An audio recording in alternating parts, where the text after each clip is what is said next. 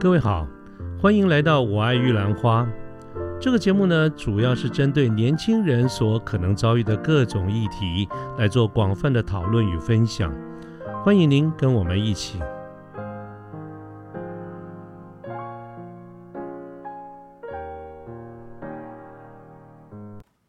呃，各位好，我是卢天记，现在是民国一百一十年的一月十五号星期五的晚上。我现在人在新竹，那么又到了我们产业分析讲座的这个时间了。那么我们这个讲座呢，在过去谈了几个非常热门的一个主题，也得到很多朋友们非常热烈的一个回响。那么今天晚上呢，我们想继续的去探讨一个新的主题，就是电池。那么电池这个产品呢，我相信大家都很清楚，它就生围绕在我们的生活的周围，跟我们的生活是息息相关的。那么我们今晚呢，就请了我们的好朋友 YC 来跟我们做一个分享。YC 呢本身在这个领域里面有非常丰富的一个经验，所以我相信今晚他应该可以给我们带来一些非常丰富的这个内容，让我们对电池能够做更进一步的这个了解。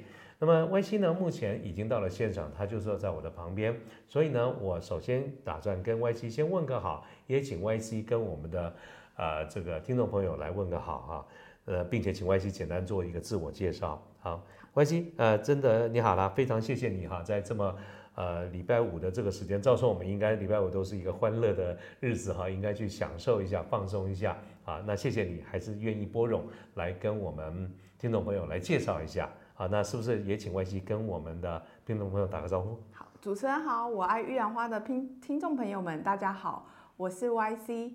那陈主持人刚刚说我在电池相关的这个领域有很丰富的经验，其实不敢这么说啦。那我曾经在电池相关的领域担任过业务的工作角色，所以对于电池的运输订单、嗯产销的整个生产流程以及电池的基本架构是略知一二。那想说趁今晚周五可以与听众朋友们一起分享分享。对，今天真的是要拜托你了，多跟我们多聊聊，好不好？那主持人，您在这种电池，你刚才说息息相关，那不知道你有没有曾经发生过，就是手机没电，急着要找呃充电宝的这种状况啊？你说到这个哈，我都还刚刚忘了，差点忘了跟你讲哈，这个真的这个事情真呃很人生呢，真的很多事情蛮巧的。你说到什么，今天它就会出现什么问题。我们刚才不是讲说今天的主题想谈跟电有关吗？电池吗？我今天就碰到两件事情。跟电池有关，我跟你说，真的还还真是不是很顺利。怎么说呢？我讲，我今天一大早要出门的之前，我就发现手机哎，居然没什么电啊！很显然是没有充电。那这个没有充电对我而言就是蛮压抑的事情。我向来觉得我应该算是一个还还算仔细的人了哈，所以我每天都会在睡觉前充电，呃，把我的手机充电。可是就很奇怪，今天早上我看到的就是没有电，我也分不清到底是我忘了充电呢，还是。我不知道什么原因没有充好电，但它就是没有电。不过我对于手机没有充到电这件事情倒还没有觉得怎么样，因为呢，大不了我就待会上车的时候在一边开车一边充电，我想应该够。可是你知道它是不是这个祸不单行啊？啊，这个上车以后呢，发现车子就是打不太起来，发动不起来，起不太起来，就是车子的电瓶也不怎么的顺利。那这件事情我就觉得比较大条了。因为我今天并没有要在台北，所以如果我在台北发不了车啊，那没什么关系，坐个电车大不了嘛。可是我今天要来新竹啊，我可真是付不起坐计程车来哈，所以我怎么那样好好歹就是把它发起来了。只是呢，确实是啊，一波三折，心有余悸啊，所以我。可能你你要问到我这一点，我就就会想到说，哎，真的是要谈什么什么出问题，我就是碰到这个状况。哇，主持人你也太应该说您太幸运还是太不幸运呢？刚好遇到这种状况发生。但我相信听众朋友们应该曾经在生活当中都配碰过这种类似的这种问题啦。那其实我们可以想象一下，每天早上起床就是可能手机设定的闹钟嘛，那也有可能是一般的那种。装一般干电池，一般呃干电池的那种闹钟，那有可能没电啊，你就刚好上班就迟到了。那开车族的朋友们可能就会像主持人碰到这种状况啊，汽车里面的启动电瓶发不动，那其实我们就说，哎呦，你是不是应该去买个乐透啊？也太幸运了吧！所以其实我们的生活当中真的处处跟电池真的是息息相关啊。确实哦，我跟你讲，就像我刚才跟你讲那个手机忘记充电，哈，这件事情哈，我我当然是觉得那个事情还好啦。不过倒是让我想到一个问题，也正好借这个问题来请教 YC 哈，就是我常常听到有人家讲说，这个电器啊，包括手机啦或者什么电脑啦等等这些电器啊。最好是把电池用到光或者快要完，然后一直充电，这样会比较好。我我搞不好也是因为这个原因，所以就没有没有用完，我觉得没有什么充电。那一般有这种说法，你觉得怎么样？主持人，其实你这个是非常传统又很旧的观念，我们所称。我妈这样教我的，就是很 old school 哦。因为其实现在手机的电池都是用锂电池，就是锂离子电池，所以。锂电池反而在过度的这个放电，反而会导致这个电池的电压过低而提早报废，反而更伤害你内部的这个电池内部的化学活性啊。所以我们通常都比较建议手机的电力保持在百分之呃四十到八十之间，这样更有助于延长电池的这个寿命。那如果电量显示低于呃百分之二十的话，我们就会建议赶快充电啦。哦。照你这样讲，其实我相信我或者是我们的听众朋友，对于你刚才讲那个什么什么电压太低会容易伤害电池，这个我还真是一无所知。但是我相信不单只是我，我觉得应该我们有很多的听众朋友跟我差不了太多。我们对这电池这个领域感觉到它既熟悉又陌生啊，它充充斥在生活在我们周围的啊生活的周围啊。可是好像你刚刚讲我就不知道，所以那是不是我们干脆就从这边做一个起头？啊，这个 Y C 跟我们介绍一下整个电池啊，这到底是一个什么样的一个生态，让我们都了解一下，好不好？其实电池这个领域啊，它很应该说整个 overall 的产业链的生态啊，我们它可以很大。那我们以每个产业来说，它其实有分上中下游。那其实从最源头的部分开始，就是原料啊、零组件这个部分，那再到电池芯 （battery cell），那再到电池模组 （battery pack），那再到电池系统或者是应用层面。那像我们听众朋友们这种消费者一般比较所熟知的，应该应用层面，像是一串的 ES 的三点六伏的电压，像是举例来说，穿戴装置 （mobile） 还有这种 smartphone 都是属于这一类。那一到四串的部分，像是 laptop 啊、无人机啊。呃，Power Bank 行动电源，三到七串的部分就是像是扫地机器人啊，Power Tool 啊，或 Garden Tool。那 Garden Tool 就是那种国外很流行那种除草机的那种部分。嗯嗯嗯。对。那七到十六串的部分就像是电动自行车啊，电动机车。那电动自行车可能又分成呃日本的系统二十四伏的，大概就是七串。那欧洲三十六伏的有十串的，也有四十八伏的十四串。那电动机车的部分就是四十八伏，呃，十四串。那十六到一百串以上的，就是像我们所熟知的电动巴士啊、电动汽车、叉车、堆高机储能的这种装置。哎，我们的听众朋友，如果现在能够看得到我的话，就看到我的眼神是一片茫然呐。啊，Y C 刚刚讲的这些啊，这么多，我从来不晓得原来电池有这么多的这种种类，所以是不是 Y C？你先跟我们讲一下电池到底有哪些结构？你刚才讲的一串啊什么，到底是什么意思？你刚刚讲的我一个都没听懂。好的，那通常电池我刚才所以是串串呃几串几串来分，那大家可能比较听的比较有感的是电池应用产品的这个部分。那如果假设从电池结构，我们就以最简单的来说，单颗的锂离离子电池，锂电池来说的话，一颗一八六五零的锂电池电芯，它的 cell spec 就是三点六伏的电压，三千五百毫安培的容量。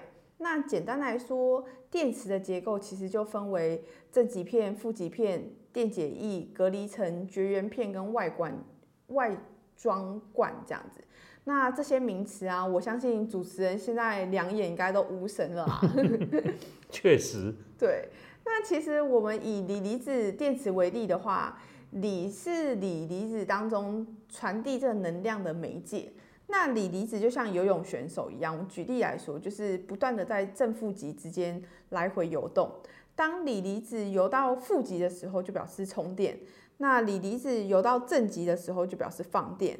那锂离子游动的这个游泳池的水，我们就把它称为是电解液。那实物上，为了避免正负极直接接触而导致这种短路的现象会烧起来，中间还会插入一层高分子的隔离层膜，作为正负隔分隔这个正负极。那隔离膜主要就是防止这种两极接触而发生短路，然后但是同时又能让电解质的这种嗯离子通过。对，所以万鑫，你刚才讲的这一堆，我觉得呃。我其实还是觉得蛮难的，但是这似乎是你们是从专业的这个从业人员这个角度来看。可是 YC 可不可以换一个角度跟我们讲一下，电池这么多的种类，我们在一般的消费者，我们不是这个专家，我们不是这个从业人员，我们一般是怎么样来区分？就是我们在啊店里在架子上看到这些电池，这些电池到底该怎么区分？有哪些种类？好的，那我想我以最简单来说，充电次数的来看好了，可以分为一次电池跟二次电池。那大家听众朋友们应该比较所熟知的就是一次性电池，就是用过即丢的电池，它无法再就是重复使用，所以这种能量密度它比较低。那如果我们以整个市场占比来说，它目前这种一次性电池大约占整个市场的百分之二十。那一次电池其实又分为干电池跟碱性电池。干电池就是像我们所熟知的碳锌电池、锌锰电池。那碱性电池就是碱性锌锰电池。那不晓得主持人有没有印象中，就是之前多年前曾经流行的一个广告，就是有一只兔子啊，就是冲冲冲，电力很茂旺盛。然后广告打很大，宣传说电池的持久力是一般电池的四倍。有，你讲的是那个跑步有没有？兔子在那边赛跑的。对对对，我有印象。而且除了那个以外，那只兔子它不但会赛跑，它还有一个广告是在那边打鼓。没错没错，就是呃同样的打鼓的一堆兔子，它好像用了这个牌子的电池，对，超别超特别耐，别的兔子都已经停了，它一直在打下去。那不晓得主持人你有没有印象，这种牌子的电池它的价格稍微贵一点点？其实还蛮贵的，可是呢，我觉得照这样子来看，我确实用过，我觉得确实不错啊，可以比较久。所以我有时候啊逛街的时候，大卖场那那个电池有特价的时候，我会多买一点。哇，主持人这种观念就是想说它比较贵，品质比较好，然后通常大卖场特价的时候就想说，啊三七二十一，就是把它全部都囤货，对啊，on sale 吗？贪小便宜的行为啊，真是其实不太建议啊，因为其实以一般就是干电干性电池的碳芯电池，建议的保存期大概都是一年半啊。那我想主持人你买这种很贵的这种碱性电池，可能一定有发生过那种。电池流汤的那种情况啊，有你讲的那个流汤其实就是电池液嘛，对不对？对。我最常碰到就是遥控器，没错。遥控器放了一段时间以后啊，这个真的就就好像坏掉了，就是你你讲那个流汤嘛。哇，那其实主持人你这个情况就是最明显的是用错电池，因为流这种。你刚才说的是那种家里的遥控器嘛？对对对，电视啦什么的。对对对，因为您家里的遥控器是比较属于小功率的，然后你就选用了一个比较贵的碱性电池。那因为通常碱性电池它活性很大，然后也比较容易自行放电，所以它不但浪费这个电力，也很容易造成漏电的情况。我是我是想想说假看后尾。哎呦，那应该说碱性电池，其实在电池的这种百百种的种类里面啊。那我们应该要知道什么样的电池适合用在什么样的产品。那通常碱性电池它适合用在耗电量大，然后需要快速启动跟长时间使用这种器具。所以像是刮胡刀啊、遥控玩具啊这种电压可以达到一点七五伏的。那如果像是刚才所谓遥控器，其实就是用一般那种碳芯。电池那种小功率的电池，平均电压在一点五伏特就可以了。所以像是遥控器啊，那种一般的闹钟，使用这种便宜的就好了啦。哎，哦，原来如此。我是想说能省钱啦。像你刚，像刚才我不是跟你讲，我大在大卖场买哈，如果它 on sale，我希望多买一点嘛。能省则省。其实我不有的时候不单是买便宜，希望特价的时候便宜一点。好，那有的时候有些电器上面有四颗电池的。哦，我大概换个两颗，哎，我觉得还是个继续可以用。哇，主持人这真的很勤俭的特质啊。那老婆给的零用钱少，那其实啊，我我应该该戳破你的这种这种啊、美好的那种幻想嘛，因为通常啊，我们都会避免这种新旧电池混用，因为您刚刚说的这种状况啊，四颗电池只换两颗，那当这种新旧电池混用的时候，通常里面那个电压和电流不同，有可能哦会造成你这个设备的短路或故障。可是我用同一个品牌，我尽量用同一个品牌可以吗？哦，那你这还算稍微聪明一点，因为像有一些不晓得的听众朋友们，他可能会混用不同种类的那种电池或不同品牌的电池。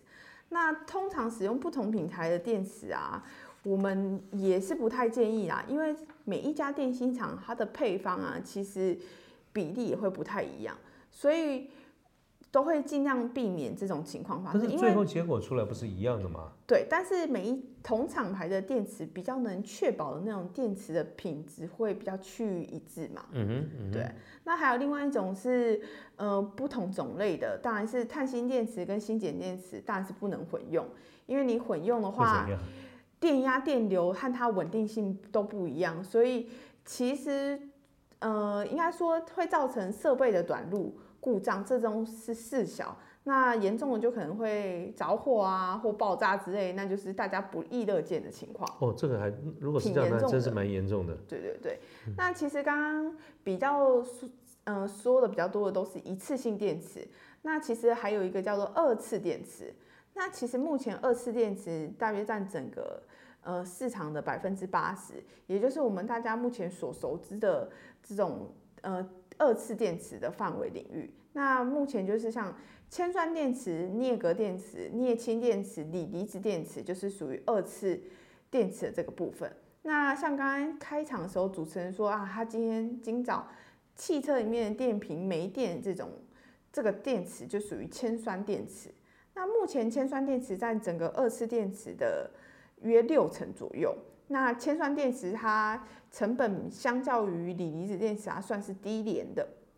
大部分的那种什么，嗯、汽机车用的启动电瓶啊，或是工业设备用的储电系统跟不断电系统，现阶段还是采用这种铅酸电池。所以它是因为不同的用途有不同的技术。呃，您所谓的不同的技术是？呃你刚刚讲什么铅酸电池啦、锂电池啦等等。对对，不同的技术。所以刚才是说铅酸电池的话，大概是占六成左右嘛。嗯。那另外的四成就是我们大家所熟知的锂电池。那锂电池它其实大家所熟知的产品，像是三 C 产品都是用锂电池。那另外刚才说的那个铅酸电池的六成，其实也就是锂离子电池，它目前想要一个攻下的一个市场一块饼啊。嗯哼，对，那其实以锂离子电池，呃，外形比较常见的是分为圆筒跟软包型。那圆筒型的电池就是一八六五零啊，二一七零零。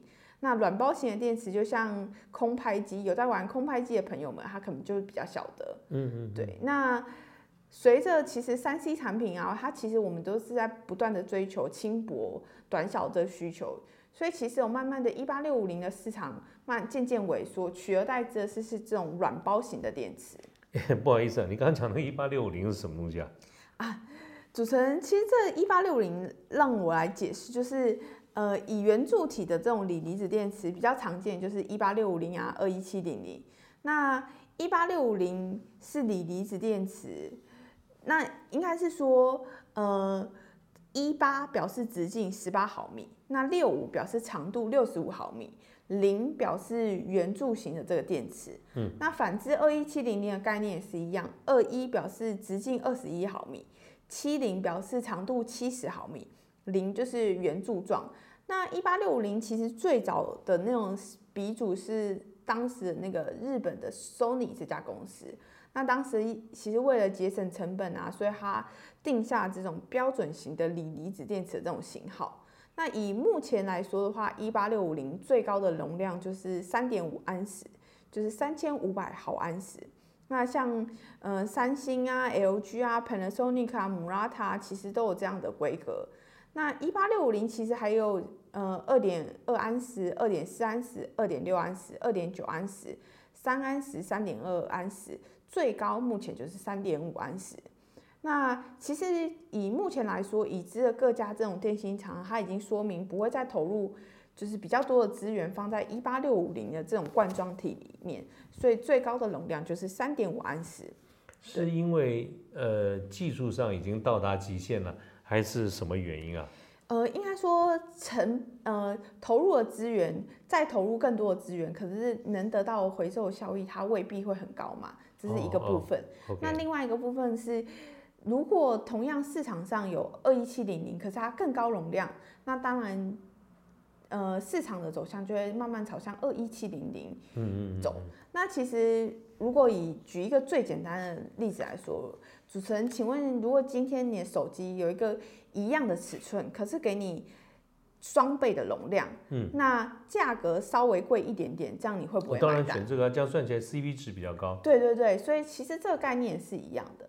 那其实现在来说的话，我们人都会有这种里程焦虑，就像今天主持人早上遇到的状况一样，就是啊，手机没电，可能也许会焦虑个一下下，但想说啊，没关系，手机没电就上车车充嘛，还是搞得定啊。对，那还有。也有一种可能是，不晓得听众朋友们有没有，就是去星巴克都很喜欢找那种咖啡店找插头的座位，不管是手机充电或笔电充电，都是会想要希望都是满格的状态嘛。对，那其实这样比较安心。对，内心就会比较安心一点。那其实像是电动自行车或电动机车、电动汽车这种，都会有这种里程焦虑，但而且会是希望骑的可以很远嘛。也要骑得回来，嗯，所以其实大家这几年在讨论的尺寸就是二一七零零。那你会说二一七零零是怎么来的嘛？因为刚刚提到一八六五零是 Sony 当时为了节省成本，呃定下的一个标准。那二一七零零其实最早也是从一八六五零来的。那最早其实是因为特斯拉去，特斯拉去定制的。那其实特斯拉的第一代是用 Panasonic 的一八六五零来做的。那其实相对的车子会比手机或是那种电动自行车来说更有里程焦虑，因为你手机没电，借行动电源啊，跟隔壁的同事借一下插头啊，很好解决。可是车子并不是这样，就是车子充电其实比我们想象的还要困难啊。那台湾这几年啊，卖电动车其实还没有达到一个普及，其实并不是电池的技术没有办法跟上，而是充电的技术。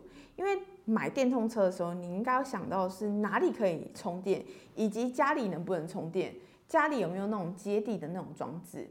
所以主持人，你应该前阵子有个新闻说，那个社区大楼管委会不通过安装那个电动车的那种电动充桩，其实这就是一个很大的问题。不晓得，啊，我我跟你回应一下啊，我呼应一下，我悄悄跟你说，我其实去年啊跑去看了特斯拉。Model 三比较便宜，啊，就就便宜也不便宜，一百多啊，快两百。我当时真的很心动，我也几乎有可能会买了。所以后来一个月，当然有一些考量，其中有一个原因就是充电。所以我觉得你刚刚讲的有道理，这种里程的焦虑哈，我觉得充电这件事情蛮可怕的。啊，就是我我很担心，而且也确实有听到这种新闻，就是一般即便是我买了合法的车位，管委会大楼。管委会都会有一些意见啊，我觉得我完全呼应啊，你刚才 Y C 你刚刚讲的这个部分，确实我差点就买了。对啊，但是电动车就会有这种很严重的里程焦虑。那其实举另外一个来说好了，电动机车 GoGo 来说，它在台湾其实换电很方便，所以 GoGo 当初就是它一定要盖这种换电站。那它的换电站就是像那种在 Seven 的便利超商的前面啊，加油站。所以 Google 它很聪明的是，它先克服了这件事情，就是充电的这个充电装置的问题。那把这整个网络打开，那其实电动车也是一样的概念。所以其实大家的想法就是想说，让这个电池的容量越大越好，那充电的时间能可以往后延后就延后。那你就会问说，哎，奇怪，为什么二一七零零当时不是什么一九六九零或二零六五零之类的这种？呃，直径和长度呢，其实这非常的实物，因为当时特斯拉它在经过整体的考量，在汽车底盘上的这个设计来做排列。那因为通常你开一颗电池，它需要投入的成本、钱、资本额非常多，所以在一八六五零这一条的产线再上去的极限就是二一七零零。那另外一个方方面是 Panasonic，它也希望有这种共用性的概念，所以其实未来的趋势会慢慢走向二一七零零的这个走向。那目前二一七零零大概呃容量就是五点零安时。那像刚刚所熟知的，呃，三星、LG 啊、Panasonic、Murata 都有呃这样子的容量规格。那目前听到的消息是，二一七零零再上去的容量可能就会到五点六安时。那其实刚刚说了，呃，这些一系列就是一八六零跟二一七零零的一个简略的介绍。那我想说，在这边也顺便提一下好了，因为通常我们一般那种干一次性电池的干电池会有口语说啊，一号电池、二号电池、三号电池、四号电池。那有时候又会看电池的这个标识会有两个 A，double A 啊，或者 triple A 的这个标示。嗯嗯。那其实台湾三号电池就是 double A 电池，四号电池就是 triple A 电池。那其实说这种一一号、二号、三号、四号的这种电池的说法是来自于日本。那美国的说法会说 D type 啊、C type、Double A type、Triple A type 这种代称。所以呃，每一个国家它的称法其实都不太一样啊。那像大陆来说的话，是以基数为命名，就是一号、三号、五号、七号。所以在呃一号电池，大陆跟台湾其实都是一样，同一颗。但是台湾称的二号电池，大陆就是三号电池，所以为了避免这样搞错，都会比较建议大家就是在购买电池前会问清楚比较好。对，我也碰过类似这种情况，所以我现在买电池就是根本就带着我要的那个电池的样子，就拿给店家看，我说我要这种，好，所以我 我同意，确实是。呃，因为录制时间的关系呢，我们节目是分段的播出的，所以欢迎各位继续收听我们后面的各期节目。